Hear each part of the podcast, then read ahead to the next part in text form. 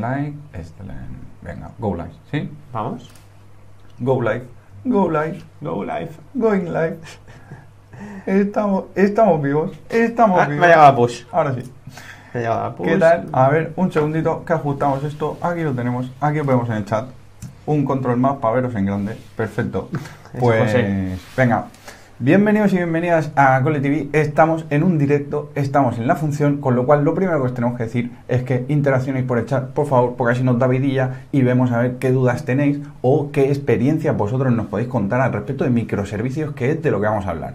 Vamos a hablar de microservicios Exactamente. y de qué cositas. Vamos a hablar un poco, sobre todo, vamos a empezar con el tema de transacciones, que es un tema que salió en, en el streaming pasado. Básicamente el streaming de hoy es como la continuación del otro, porque en el otro hubo mucha chicha en el chat y preguntas muy buenas y interacciones muy buenas. Entonces todo lo que no pudimos acabar de responder eh, la semana pasada, pues lo hacemos hoy. Exacto, vamos a hablar en términos de transacciones, vamos a hablar en términos de versionado, vamos a hablar en términos de migración a microservicios y eh, algunas cositas pues, que van saliendo, como lo que comenta ahora José del tema de las landas. Entonces, muchas gracias a todos por estar ahí, José, Jesús, Eloy, eh, muchísimas gracias, bienvenidos y empezamos la función con TV. Ahí lo tienes, ahí lo tienes.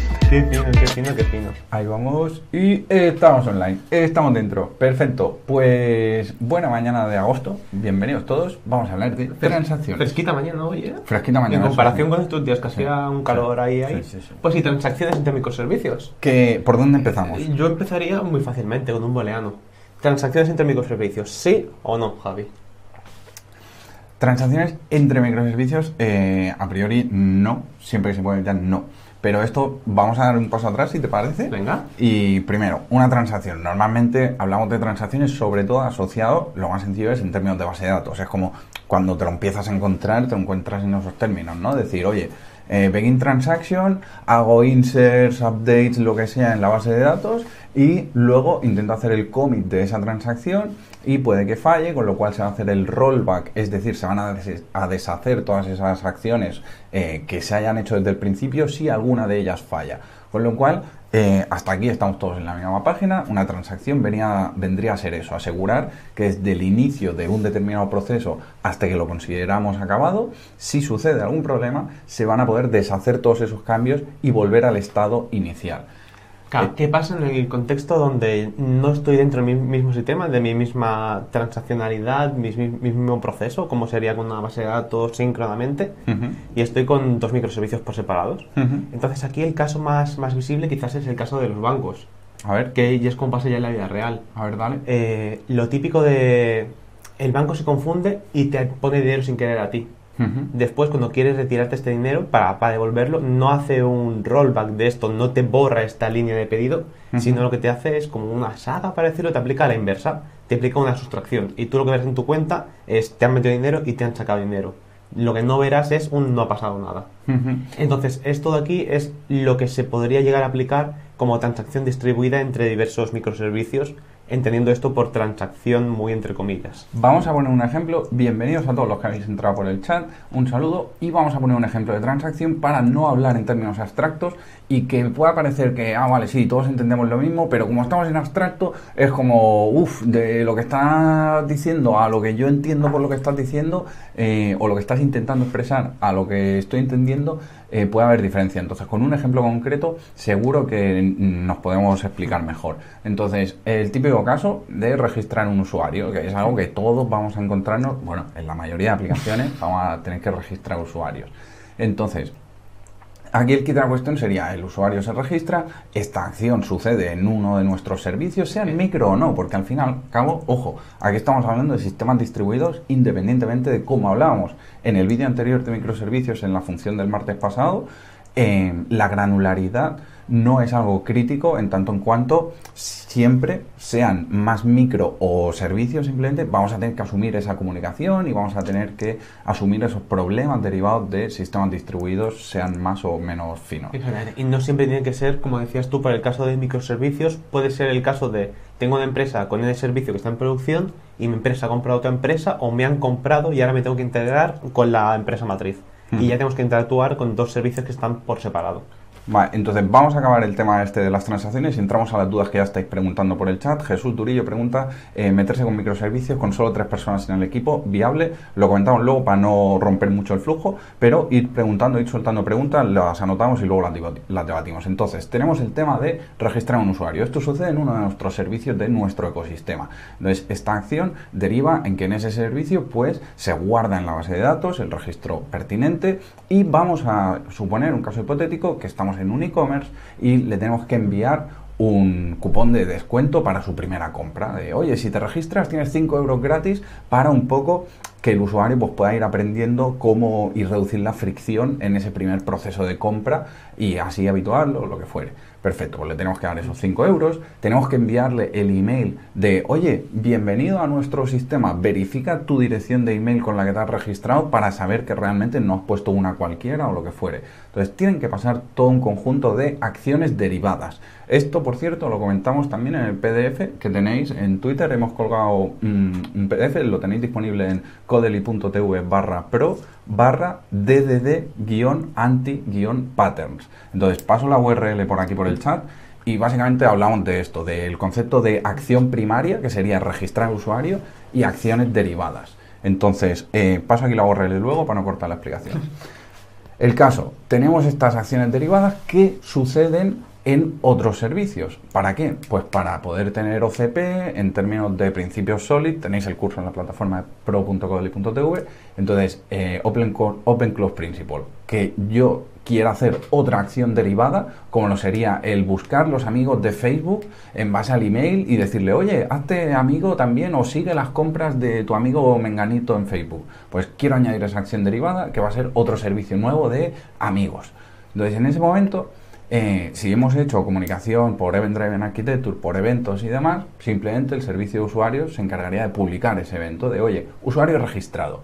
Y a partir de ahí, toda nueva acción derivada simplemente se suscribiría a ese evento. Exactamente. Y esto podría ser utilizando microservicios. Entonces, el de usuarios publica este evento y el de notificaciones envía eh, todos los mails que fuera. O podría ser todo dentro del mismo sistema. Quizás tenemos un lenguaje compilado así que tiene, podemos gestionar procesos. Tenemos un Java o tenemos un Node con su event loop. Entonces se publica el evento y dentro del mismo sistema otro proceso asíncrono ya escucha este evento y reacciona y envía los mails o hace lo que tuviera que hacer. Entonces no siempre para cuando, o sea, estos problemas los tenemos con microservicios, sino podemos tenerlos solo con un, servicio único que también gestionemos otros threads. Exacto, entonces, ¿por qué ponemos este ejemplo? Pues porque es el ejemplo eh, perfecto donde ahí ya... ¡Uh! ¡Wow, wow, wow, wow! ¿Qué ha pasado aquí? ¿Qué ha pasado aquí? Se ha perdido la señal, Rafita. Se ha perdido la señal. Se ha dormido el portátil. Entonces, ojo porque... Ah, claro, al cambiar con las teclas... Usted, qué liada, qué liada, perdonad, perdonad. Al cambiar los atajos de teclado han cambiado todas las escenas, perdón. Entonces, al cabo... Ahora no puedo escribir por el chat, entonces... Entonces, al caso, eh, ponemos este ejemplo de acción primaria, registrar usuario, acciones derivadas, todo lo que pueda pasar después, porque aquí podríamos estar eh, ante un ejemplo donde alguien podría decir, ostras, no, pero es que si no le podemos dar los 5 euros al usuario, eh, eh, tenemos que deshacer esa acción de registrar usuario y decirle al, al usuario final, oye, ha habido un error. Entonces, ahí es donde empezamos con las delicadezas, es decir, primero, esas acciones derivadas, si tienen algún error, un saludo, Carlas. ¡Es Carlas! Si tienen algún error, eh, lo que vamos a hacer es intentar poner las redes de seguridad para eh, que eso eventualmente suceda. Es decir, lo importante de la acción primaria es registrar usuario. Si eso se ha podido realizar en el microservicio o servicio donde estamos atacando primeramente, todo bien. El usuario es un ok. Oye, lo que tú estás intentando hacer, que registrarte, eso ha pasado bien. Eso publicará el evento y luego si alguna de las acciones derivadas falla, como es el darle lo- asignarle los 5 euros de descuento, eso pues ya veremos cómo lo gestionamos. En el curso de comunicación entre microservicios hablamos de políticas de retries, de oye pues volver a encolar ese evento y hablar de, de newsletters. Exacto. Entonces, eso ya es cosa de ese servicio, de esa acción derivada, pero la primera ha ido bien, no tendríamos por qué hacer rollback de eso. Entonces, lo primero al respecto de transacciones en microservicios y tal es tener en cuenta cuándo realmente tenemos que hacer una transacción. Exactamente, o sea, la transacción normalmente tiene sentido cuando estás dentro de tu mismo caso de uso, dentro de un proceso. Por eso siempre decimos que todo caso de uso ha de ser transaccional. pero transaccional también entendiendo que el caso de uso es autocontenido y que solo hace una cosa y hace su cosa. El caso de uso de registrar usuario no tiene un método que sea enviar email, que sea enviar email de descuento de 5 euros, que sea más cosas. Lo único que hace es este registro de la base de datos y publicar el evento o quizás vamos con un sistema de event sourcing, pues simplemente persiste el evento en el event store y se publica y ya está. Exacto. Entonces, aquí, ojo, porque justamente si decimos, no, no, no, pero es que es una operación súper crítica, que le tenemos que dar un error al usuario tal y cual, es como, vale, entonces vamos a suponer que sí o sí tenemos que hacer esa transacción. Entonces, en ese caso, aún así, van a haber situaciones como lo que comentaba Rafa antes, del tema de, hacer- ver un ingreso de dinero en tu cuenta y luego ver otro movimiento invirtiendo ese ingreso en negativo. eh, porque van a haber cosas que son eh, mm, efectos colaterales, side effects, como por ejemplo el hecho de enviar un email. Ostras, ¿qué pasa? Se registra el usuario, enviamos el email, ese, ese email ya ha salido del servidor, ese email ya le ha llegado a la bandeja de entrada del usuario. Le intentamos asignar los 5 euros, ahí petamos, queramos deshacer la transacción, con lo cual queremos borrar los datos de ese usuario de base de datos, pero es que el email ya ha salido. Entonces, tendríamos que hacer una acción inversa de enviarle un email también de, oye, que no, que en verdad era mentira, que no te hemos podido registrar bien, veis a esta URL. No siempre se puede hacer Uf. son cosas de estas raras que, bueno, así, así es la vida. Y después podemos hacer sistemas más, mucho más complejos y que se nos vaya la olla, en plan, lo de enviar el email, pues que cuando te pongo enviar el email, en verdad es como el Gmail cuando envías un email que tienes como 15 segundos para deshacer. Sí. Pues durante 15 segundos se quedan de- en el modo deshacer y después tú, si vas a hacer el rollback de todo el proceso, llamas al endpoint de deshacer y no se acaba enviando. Pero todo esto es añadir una complejidad que es gigantesca, pues después tienes que gestionarlo. Entonces, si todo esto podemos llegar a evitar, yo mi consejo es normalmente, en el 99.999% de los casos, es transacciones entre microservicios, no.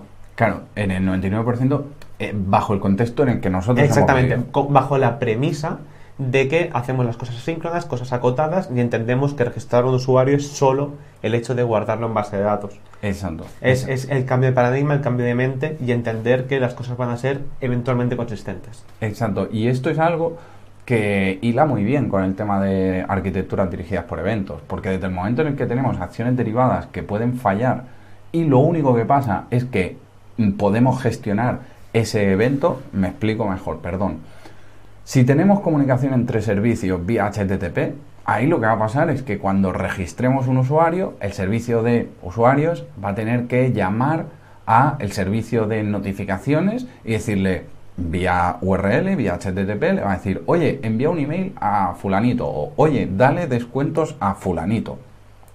Y si eso falla, lo que va a pasar es que va a devolver un 500, va a devolver un 400 o lo que sea porque ha habido un timeout en ese otro servicio. Entonces, ese error, ¿dónde nos lo vamos a comer? Pues al final esto se traduce en un try catch. Entonces, en el servicio de usuarios vamos a hacer la invocación síncrona y eso va a tener un error de vuelta y nos lo vamos a comer en el servicio de usuarios. Con lo cual, ahí vamos a tener que lidiar con ese error o no. ¿Por qué? Porque el servicio de notificaciones ya está, ya ha perdido eso. O sea, hemos intentado hacer eso. El servicio de notificaciones a lo mejor estaba caído porque hay un pico de demanda en ese servicio y ya está. Y se ha perdido la oportunidad de enviarle la notificación a ese usuario.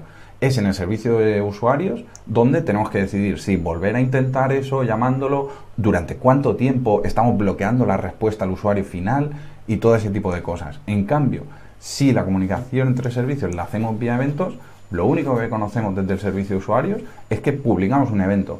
Que luego hay algún problema consumiendo ese evento en alguno de los servicios que hacen acciones derivadas de esto, pues entonces ese problema se gestionará en ese servicio o si está caído, ese evento, ese mensaje se quedará en la cola esperando a que pues se haga autoscaling de ese servicio para dar soporte a toda la demanda que está teniendo o a que se levante porque ha tenido un time un downtime o lo que sea. Entonces, esto, el tema de evitar las transacciones liga muy bien con eh, arquitecturas dirigidas por eventos. ¿no? Totalmente. A Mucho, pero mucho. Va muy de la mano. Perfecto, pues oye, seguimos, tenemos dos temitas más pendientes. Tenemos por aquí, eh, ¿cómo era? Versionado y migración a microservicios. Háblate un poquito más, que estoy metiendo mucha turra, entonces... Yo, yo sobre versionado hay una frase muy buena que creo que es de Eloy Poc, ¿Sí? que es la vida es muy corta para versionar endpoints y para versionar eventos de dominio. Desarrolla un poco. Aquí el resumen lo que viene a ser es, vale, si... Claro, primer, primer contexto de cuándo neces- necesitamos un versionado. De una API lo típico es, vale, tenemos una aplicación de móvil, normalmente es más de móvil, la cual consume mi API. Entonces la aplicación de móvil se actualiza quizás eh, una vez cada dos semanas, cuando fuera. La cosa es que no todo el mundo actualiza la aplicación. Por lo tanto, quizás hay gente que está utilizando tu versión de tu API de hace un año y tú quieres hacer cambios, quieres hacer cambios que no son retrocompatibles. Imagínate, antes de nuestro nombre de usuario era name y ahora decimos que ya no es name, ahora es full name. Y queremos cambiarlo porque nos sentimos más a gusto así. ¿Qué pasa? Que si hay clientes antiguos, tenemos que, podemos hacer dos cosas, dos opciones. O versionamos la API, tenemos la API V1 donde se llamaba name y la API V2 donde se llama full name y el los clientes antiguos siguen atacando a la antigua y los nuevos ya atacan a la nueva y eventualmente cuando veamos que no hay un porcentaje grande de antiguos ya podemos borrar la API antigua y llamar a la nueva o podemos hacer otra alternativa que es ser retrocompatibles que queremos llamarlo full, eh, eh, full name en lugar de name pues ponemos los dos campos tenemos el name y el full name y ya po- poco a poco los usuarios irán migrando al nuevo la nueva clave pero nosotros te seguimos teniendo una sola API todo esto es el, trade-off de que hacemos. Mantenemos dos controladores, por ejemplo, que van a ser muy iguales y cuando toquemos uno, eh, seguramente hemos de tocar el otro, o lo centralizamos en uno que queda un poco más feo con más cosas. Aquí es súper interesante la política de versionado que tiene la API de Stripe. O sea, es de hecho yo creo que la única API así mm, ampliamente usada o bastante conocida, podríamos decir, que, que usa una política bastante particular, porque lo que hacen es, primero, tú creas, digamos, la aplicación mm, para interaccionar, digamos, con Stripe, ¿no? Entonces tú creas ahí, eh, empiezas a interaccionar la primera vez con la API de Stripe y eso por la parte de Stripe, de forma transparente a ti, te asigna una versión de la API, que las versiones están en base a la fecha. Entonces, a ti te asigna la versión de 2019, agosto, eh, día 19. Perfecto, porque la última release que hay es de hoy a la mañana. Perfecto. Entonces, tú, a partir de ese momento, tienes asignada esa versión de la API. Y, ojo aquí el tema, lo que hacen es que a medida que sacan nuevas versiones de la API, a ti no te cambian. Tú tienes asignada esa versión, llamas al endpoint por defecto, entonces tú vas a ir a parar a esa versión. Y lo que hacen para mantener la compatibilidad y demás es que en verdad lo que está pasando es que están aplicando middlewares que traducen las peticiones simplemente de la versión de hoy a la versión de dentro de 10 días, haciendo la adaptación de ese full name a name y el, código fuente original es el mismo, porque ha actuado ese middleware por el medio para, pa- para convertirle la petición a lo- al código que estamos manteniendo y que damos soporte actualmente y simplemente eso es algo transparente al usuario que no se entera. Cabe destacar, obviamente esto lo podemos hacer, bueno, o esto te ves forzado a hacerlo en ecosistemas como por ejemplo el de Stripe, que estás tocando algo súper crítico, que son los pagos de la aplicación, que si haces un breaking change, eh, pues vas a provocar bastante malestar entre la base de usuarios de tu API, porque estás tocando justamente la parte crítica de todo ese eh, ecosistema de aplicaciones. Entonces, tienen que ser, digamos, muy cambios, cautos. cambios y también son cambios muy sutiles. Por ejemplo, si un endpoint antes te requería tres campos y ahora te requiere cuatro, este proceso de migración ya no te va a servir porque tú no le estás mandando ese cuarto nuevo parámetro obligatorio. Pero le metes el, el valor por defecto. Sí, sí, lo hacen, lo hacen. No, pero si tienes que decir tú uno específico, por ejemplo, no Sí. sé, la tarjeta de crédito antes no te pedían el CVC porque no era obligatorio y ahora por la nueva ley SCA tienes que enviarlo. Ujú. Entonces aquí sí o sí tú vas a tener que hacer cambios para enviar Ujú. este campo. Ujú. Entonces esos cambios, eventualmente sí que habrá un breaking, entonces ya sí que tienes que implicar cambios en los clientes. Y aquí lo que se suele hacer, por ejemplo, en mobile es, hostias, aquí sí que hace falta hacer el cambio, te voy a forzar a que te actualices, porque si no, no puedes utilizar esta versión de API antigua. El problema ahí estaremos hablando entonces de pérdida de usuarios porque estamos añadiendo fricción al proceso de que abro la aplicación X y en ese momento me sale el pantallazo de, oye, no, para poder seguir usando la aplicación tienes que actualizarla. Entonces ahí va a haber usuarios porque digan, mira, pues la desinstalo y ya está. La cosa es eh, ser lo más retrocompatible posibles, y esto también pasa no solo con el versionado de API, sino con el vers- versionado de eventos de dominio. Eh, si lo que hacemos es añadir campos, no va a haber problemas, porque si alguien más está escuchando el evento, pues tiene un campo más, lo ignora y ya está. La cosa es si quitamos campos. Si quitamos campos, es cuando cada cliente que escucha estos eventos, quizás alguien escuchaba este campo, le interesaba y va a empezar a dar errores. Hay, hay un, un ebook que es gratuito de Greg Young. Si lo podéis buscar, por favor, así mientras, si nos hacéis un favorazo y lo pasáis por el chat, es la hostia. Y habla justamente de este. Eh, creo que la URL, si no me equivoco, es limpa.com barra eh, versioning eh, o algo así. Si buscáis Greg Young versioning event sourcing, os tiene que salir. Pero ojo, aclaración aquí al, al, al canto. Es un libro que habla de técnicas de versionado y optimización de event stores y demás.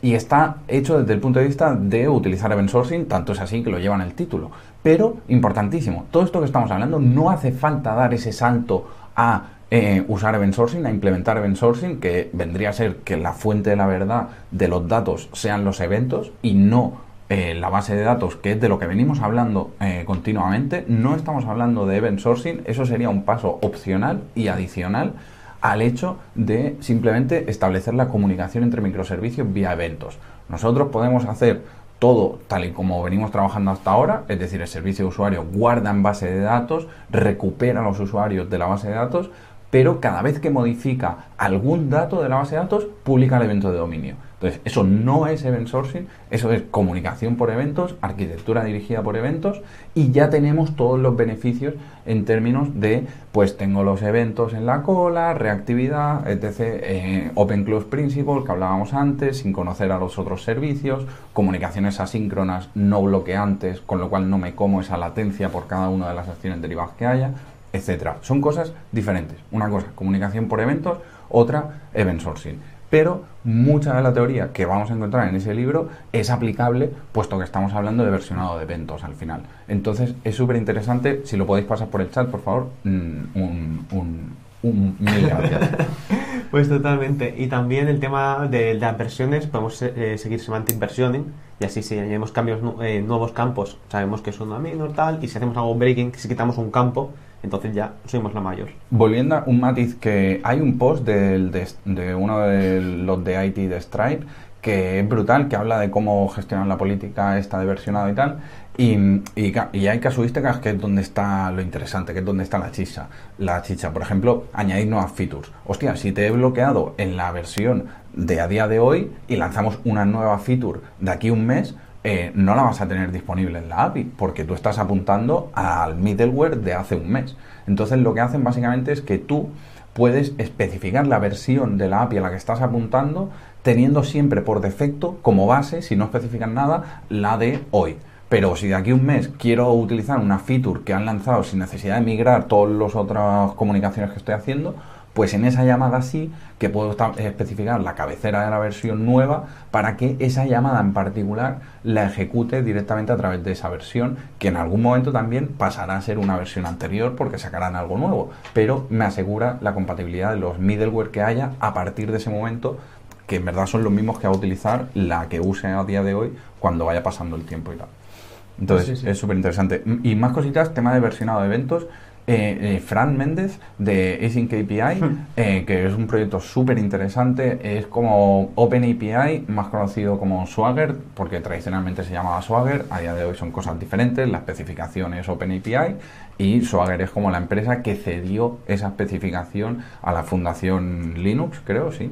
sí. Entonces, em, eh, OpenAPI es como la especificación de APIs HTTP que seguramente o posiblemente conocéis que pues se utiliza para generar el típico cliente Swagger, para explorar qué endpoints hay y demás.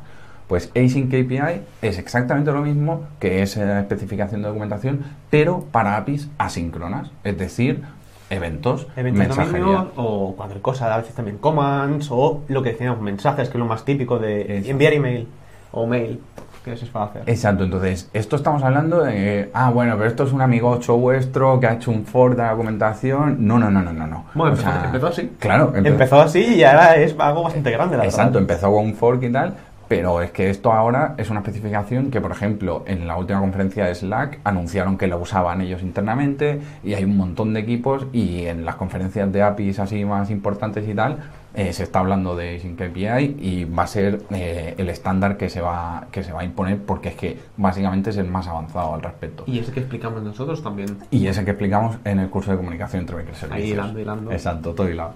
Eh, entonces, a donde iba con esto es que una de las cosas que proponían como sugerencia, que no es obligatorio para usar la especificación, sino que es como un adicional, que incluso lo sacaron del repo oficial porque llevaba confusión y tal, una de las sugerencias que tienen es cómo nombrar el tipo, digamos, la routing key en términos de RabbitMQ, cómo nombrar la routing key de tus eventos de dominio eh, o comandos o queries eh, que vayan a ser asíncronas en términos de establecer un namespace de, oye, primero el vendor, la empresa, pues CallDB, luego el servicio o bonded context en términos de DD, pues, oye, eh, CallDB, eh, back office. Luego, eh, qué tipo de mensaje es, si es un evento, si es un comando, si es una query. Luego, la versión del evento, y es aquí donde está lo interesante. La versión del evento como parte de la routing key. ¿Por qué? porque esto es lo que nos va a permitir evitar tener downtimes entre, eh, y que en verdad no sería un downtime, simplemente sería perder esos eventos, perder esa información entre que deployamos eh, una nueva versión de ese evento y también actualizamos los consumers o los workers de esa anterior versión a la nueva. Entonces, si pasamos a publicar un evento con una routing key diferente, podemos en los consumidores mantener el consumo de la versión anterior porque simplemente cuando se deploye la nueva, estos van a dejar de, consumir información, pero a la vez vamos a deployar los nuevos y en los consumidores vamos a tener consumiendo de los viejos, de la versión 1 y de la versión 2 a la vez. Entonces, simplemente cuando ya no se publique nada de la 1, apagamos los de los consumidores de la 1 y ya está. En ningún momento hemos perdido. Totalmente. Y también lo que se puede hacer es, ostras, el servicio no, no tiene por qué publicar siempre dos versiones de dos eventos, podemos tener algo de por medio que escuche el evento versión 1, el evento versión 2 y lo transforme en la versión 1, para así mantener la retrocompatibilidad, pero no tenerlo todo acoplado dentro del, primer servicio. Exacto. Y también tenemos la buena cosa que en RabbitMQ, por ejemplo, están las wildcards, que son los asteriscos, y podemos decir, oye, quiero escuchar de, este evento todas las versiones que hayan, porque quiero hacer X cosas, o quiero ver si está bien la sincronización. Todo esto se puede hacer también. Exacto. Eh, comentaba Emanuel, mil gracias por intentarlo, que ha buscado el enlace del libro de Event Sourcing, Inversión y Event Sourcing que estábamos hablando antes de Greg Young y que no lo podía pasar porque YouTube capa las URLs. Eh, lo busca ahora mientras habla Rafa y lo pasa ya por el chat, lo tenéis ahí el enlace. Por cierto, he visto que decías si vamos a Murcia. No sé si vamos a un día de estos Murcia cercanos, creo que no. Pero mucha, muy buena gente, muy buenos programadores en Murcia conocemos, así que un saludo a todos. Correcto, especialmente eh, nuestro querido amigo Pedro, que cuando hacemos los, los, directos por la mañana creo que no puede estar. Eh, ah, no, es que está de vacaciones ahora. Está Igual que nuestro otro amigo murciano también, Tomás Cayuelas. Oh, es verdad, pero Tomás, eh, bueno, al caso, no, sé si está corriendo, ¿no? bueno, he pasado también el enlace del curso de comunicación entre microservicios, Event Driven Que tenemos en la plataforma de Quality Pro, donde todas estas cosas que estamos hablando en términos teóricos o, bueno, prácticos, ¿Cuál es la diferencia entre teórico y práctico? Porque este ejemplo concreto, por ejemplo, del si decimos que práctico es código. Claro, pero no es verdad. No es verdad, porque en este tipo de cosas, hostia, es que lo que aporta valor es el no el proceso y para mí me parece algo práctico no es simplemente conceptual no sé no lo sé no al caso que explicamos todo esto y lo vemos con infraestructura real, con RabbitMQ, con Amazon, lo montamos todo esto en el curso y vemos cómo aplicarlo realmente con ejemplos en código en Java, en PHP, en Scala, eh, para ver que algo es, que es algo agnóstico y que podemos tener un servicio en un ecosistema, en un lenguaje y otro servicio en otro. Entonces tenéis el enlace ahí por el chat. Más cositas. Tenemos por aquí, eh, tenemos dos cosas interesantes. ¿Cuándo migrar a eh, migrando microservicios? Que enlazamos con la pregunta que nos dejabais antes por el chat. Eh, no sé quién ha sido, lo siento, Jesús creo que ha sido, no lo sé. Bueno, el tema de la pregunta de, oye, ¿hacer microservicios con tres personas es viable? ¿Qué opina Rafita? depende mucho, mucho del contexto, pero me faltan muchos datos. O sea, solo tengo el dato de tres personas. Mi respuesta sería seguramente un no. Pero solo tengo el dato de, de tres personas y Quizás por temas de rendimiento vendría muy bien, pero no lo sé, depende del contexto mucho. Aquí eh, es más que el número de personas, eh, eso a priori, obviamente que como ya se intuye por cómo está formulada la pregunta, eh, toda la razón. Es decir, tres personas, microservicio, pues a priori huele a overhead, o sea, un sobrecoste de complejidad a la hora luego de tener que gestionar todo ese deploy, de tener que asumir todo ese conjunto de problemas, de tener comunicación distribuida. Entonces, a priori, sin saber absolutamente nada más del contexto, pues seguramente sería un no. Porque pensando, eh, un microservicio implica infraestructura por separado por cada uno. Entonces es de- lo que tú decías, un deploy por cada uno, eh, un sistema, un, un F2 o un Kubernetes que fuera para cada uno, una base de datos para cada uno, cada uno con sus colas, cada uno con lo que fuera. Y si tenéis tres, pues cada personaje se encargaría de gestionar uno. Exacto, entonces, Sí. a priori, si somos tres personas, pues a priori parecería que vamos a tener que asumir todo un conjunto de problemas. Encima, si es la primera vez que nos enfrentamos a eso, vamos a tener una curva de aprendizaje que va a frenar absolutamente el ritmo que pudiéramos tener de entrega de con- mm, continua de valor al usuario, porque las nuevas features se van a retrasar, porque vamos a encontrarnos problemas que hasta ahora pues, no suponían hay al final más incertidumbre a la hora de hacer eh, mm, nuevos desarrollos y demás. Entonces, ese proceso de aprendizaje va a ser duro de asumir en, en un equipo eh, de tres personas. Pero eso Sí. no quita el no utilizar una arquitectura basada en eventos. Podemos tener solo un sistema, solo un servicio y sí comunicarnos asíncronamente utilizando eventos. Y quizás no tenemos la infraestructura para poder montar un RabbitMQ o el dinero para poder pagar un SQL y un SNS. Pero si tenemos un sistema, por ejemplo, con Java o con cualquier, como decíamos antes, que algo de, uno- tienen un event loop, podemos eh, lanzar eventos a otro proceso aparte y esto que se haga asíncronamente. Exacto, justamente ahora eh, hay cierto delay entre que nosotros estamos aquí y vosotros lo veis, entonces ahora empezamos a ver las reacciones de Jesús Durillo que dice, el tema es que nuestro rendimiento es regulero porque son monolíticos del copón. Entonces, aquí el kit de la cuestión está, ostras, no es un todo o nada. Es decir, no tiene por qué ser, vale, tenemos un monolito, estamos teniendo problemas de rendimiento porque el tráfico empieza a crecer y el tiempo de respuesta empieza a aumentar, eh, esto no está bajo los estándares de calidad que, que tenemos y que queremos asumir en términos con el usuario lo que sea, ¿qué podemos hacer? Aquí habría que ver ya el caso concreto, es decir, puede ser perfectamente que estemos teniendo problemas porque, oye, somos una aplicación de vídeos y cuando el servidor o los servidores se ponen a renderizar las operaciones de los usuarios que hacen con los vídeos o con las imágenes, que redimensionan imágenes, que no sé qué, no sé cuánto, y eso tiene un coste computacional alto que hace la carga del servidor suba y cuando hacen un get del perfil de usuario, pues claro, el servidor está saturado, entonces da un menor respuesta. Entonces, aquí lo que podríamos estar hablando es decir, vale, pues analicemos realmente cuáles son las operaciones que están teniendo un mayor coste computacional, porque a lo mejor sí que tiene sentido agruparlas y separarlas, aislarlas en una aplicación aparte y oye, eh, no tenemos por qué sentirnos mal a la hora de decir, hostia, es que si no hago microservicios de libro, eh, segmentando los usuarios, los vídeos, las imágenes, el back office, eh, la plataforma y todo planteado desde el día cero súper perfecto con sus infraestructuras independientes y tal, si no lo hago así, lo estoy haciendo mal. No, no, no, no, no. O sea, todo lo contrario, ¿qué necesidad tenemos? Tenemos la necesidad de procesar las imágenes en algo aislado que no sature el resto de peticiones y endpoints. Pues oye, saquemos eso a una aplicación aparte, a unos entry points aparte, que puedan correr en otros servidores y aunque luego, si quieres, al menos temporalmente, acaben tirando a la misma base de datos. Pero al menos, si el coste computacional lo estamos asumiendo en términos de aplicación, ese es el cuello de botella, entonces ya estaremos ganando eh, el- y- al problema que tenemos, que es rendimiento. Y también la cosa es no pensar siempre que la única solución para extraer es microservicios, porque siempre hay más. Siempre hay quizás algún servicio de Amazon que ya te hace el, el transformado de vídeo, tú haces una llamada en point y lo tienes y ya te ahorras esto. O si no, pues lo puedes sacar a una lambda y lo lanzas una lambda en Amazon, en Google, donde fuera, y también te quitas el problema siempre y cuando solo sea un caso. También pensar que este approach de lambdas, al final acaba- acabas haciendo que cada cosita estás haciendo una lambda y acabas teniendo que gestionar 100 lambdas, que esto quizás es peor que gestionar un microservicio más. Todo depende mucho del trade-off y lo que más compensa en vuestro caso. Exacto. Ahora, por ejemplo, comentan por el chat, dicen, nosotros pensamos en la opción de duplicar el proyecto directamente y aislar en zonas, en vez de reprogramar eh, las cosas. No sé cómo lo veis. Falta, falta mucho contexto, Sí.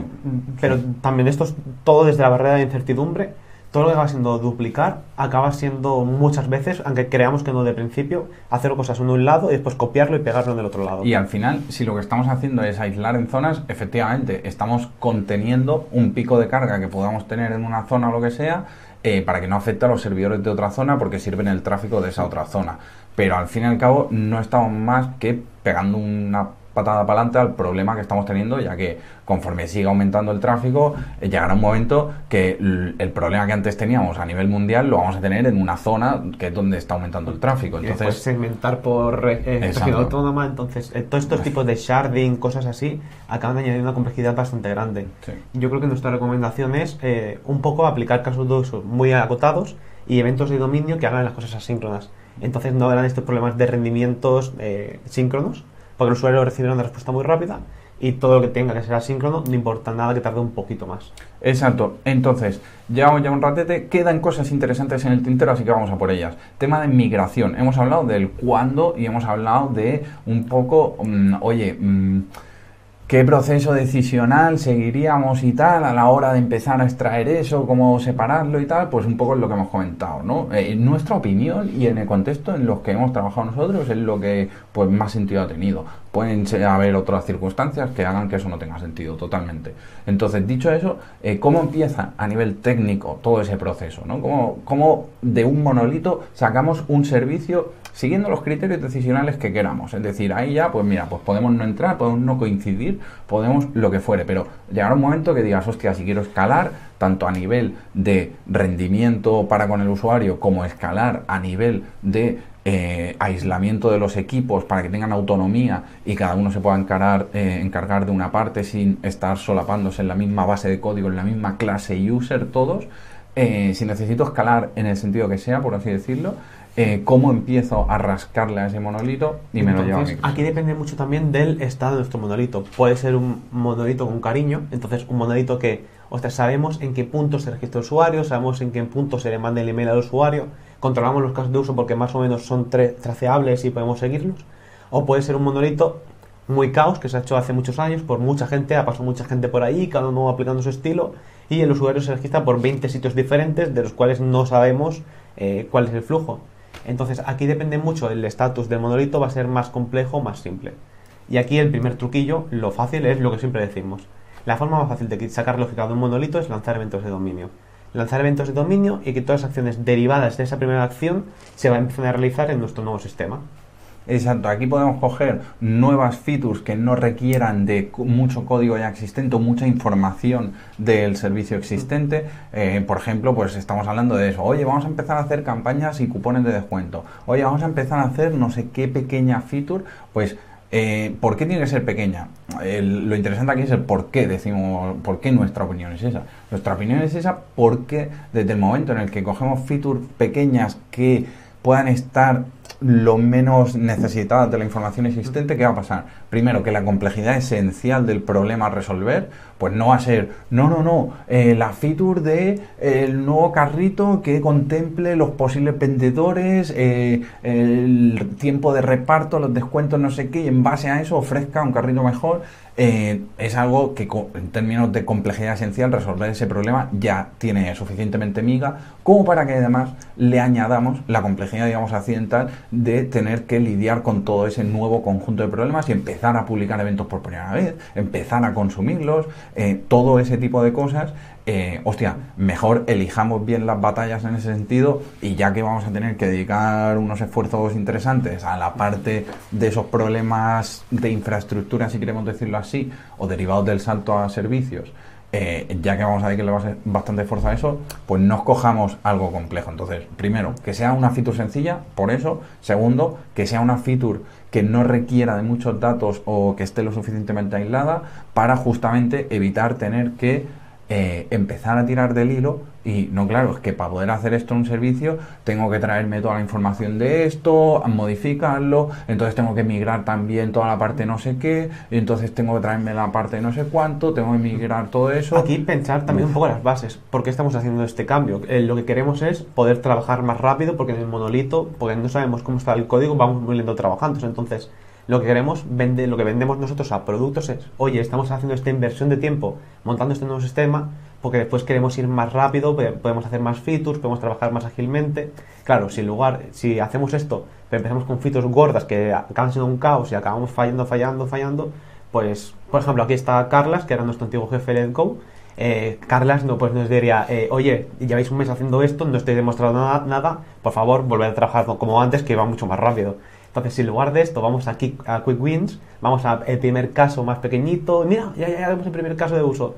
Vamos haciendo poco a poco, cogemos confianza en este proceso de migración, en el sistema, más programadores se pueden meter en ello entonces tenemos un todo mucho más ganado, la gente de producto está más cercana a ti, entienden que lo que estás haciendo tiene un impacto mucho mayor, que gracias a esto ahora se va a poder trabajar mucho más rápido y entregar mucho más valor al usuario final, que es lo que importa. Al fin y al cabo esto es una apuesta en largo plazo. Al corto plazo salimos perdiendo, de todas, todas, pero es que está claro, si vamos a cambiar la forma de desarrollar, si vamos a tener que aprender sobre todo ese conjunto de programas que ya hemos dicho varias veces, eh, eso va a ralentizar al equipo. Entonces, lo tenemos que ver como la palabra clave, la que acaba de decir Rafa, como una inversión a largo plazo en términos de la mantenibilidad de la aplicación y poder mantener el ritmo de entrega de valor que estamos teniendo a día de hoy.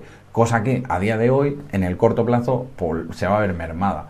Y luego además eh, es que no es, no es algo banal toda la complejidad que vamos a asumir y los problemas que van a surgir y demás, con lo cual tenemos que estar muy, tenemos que tener muy claro, tenemos que estar muy seguros de que necesitamos dar ese salto y no es un simple capricho técnico de decir, oye, está de moda microservicios, vamos a saltar a microservicios. Eso es muy importante, ¿eh? porque somos cada vez más caprichosos y cada vez más... Estoy viendo en Twitter que todo el mundo habla de microservicios, quiero hacer microservicios.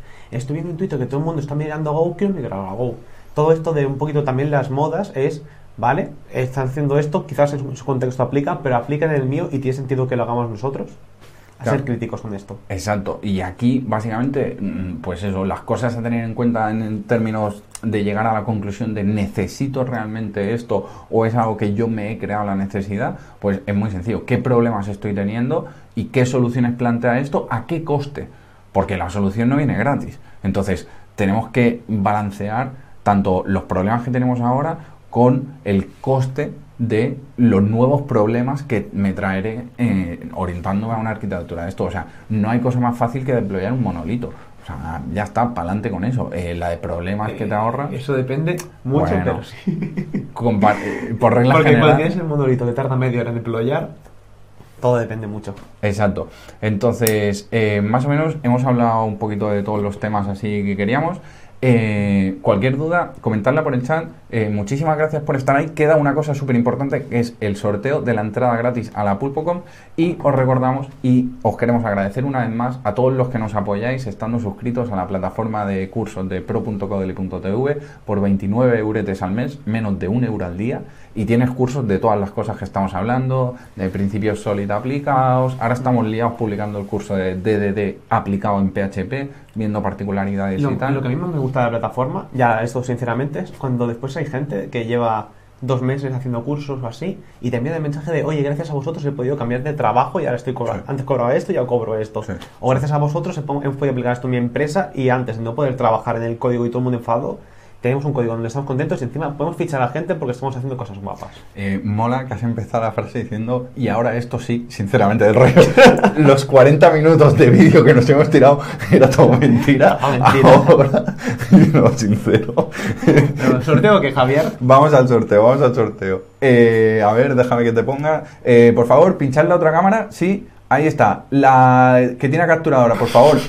Eh, muchas gracias, muchas gracias. Eh, ¿Podemos ir nosotros? Sí, nos ponéis en pantalla, porfa. Ahí lo tenemos, eh. muchas gracias. Ese equipo de producción, bueno.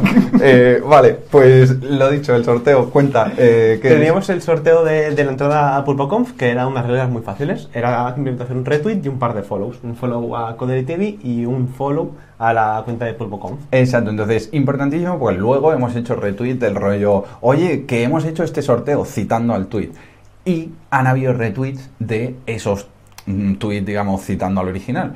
Eh, esos no cuentan. Lo poníamos en el tweet de rollo importante. Al que hay que hacer retweet es a este original. Entonces solo van a entrar en el sorteo aquellos eh, que hayan hecho retweet de esto. Tenéis últimos 30 segundos para darle a esto. Mientras tanto, comentar Pulpocom, conferencia en Galicia, Vigo, si no me equivoco.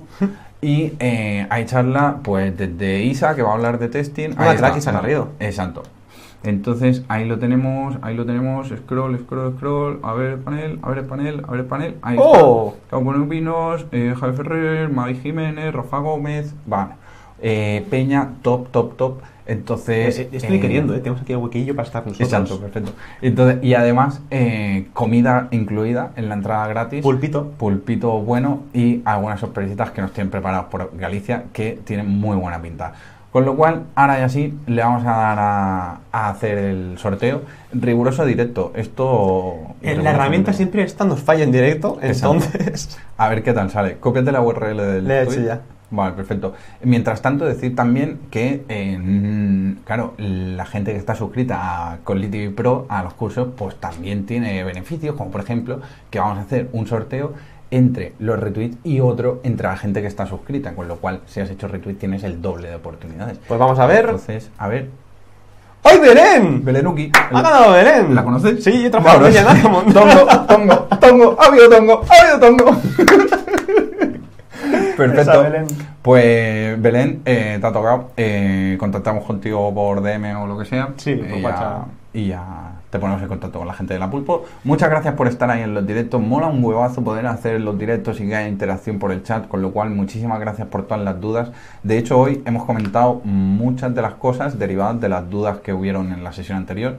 Eh, con lo cual, eh, por favor, poned dudas que tengáis o cosas de, los que, de las que queráis que hablemos ponedlas por el chat o el comentario del vídeo si ya ha acabado, porque así lo tenemos en cuenta y eh, hacemos futuros vídeos ya no en base a lo que nosotros nos apetezca, que también, sino combinado un poco con lo que a vosotros os interese más. Entonces, poquita cosa más, ¿no, señor? Pues ya está. ¿Cerramos función? Cerramos función Nos vemos... la semana que viene. ¿La sí. semana que viene? Sí, la- Y a José Mesegué le veo esta tarde. exacto. Un abrazo a todos. Chao. A ver, espérate, espérate, espérate, en stream. En streaming.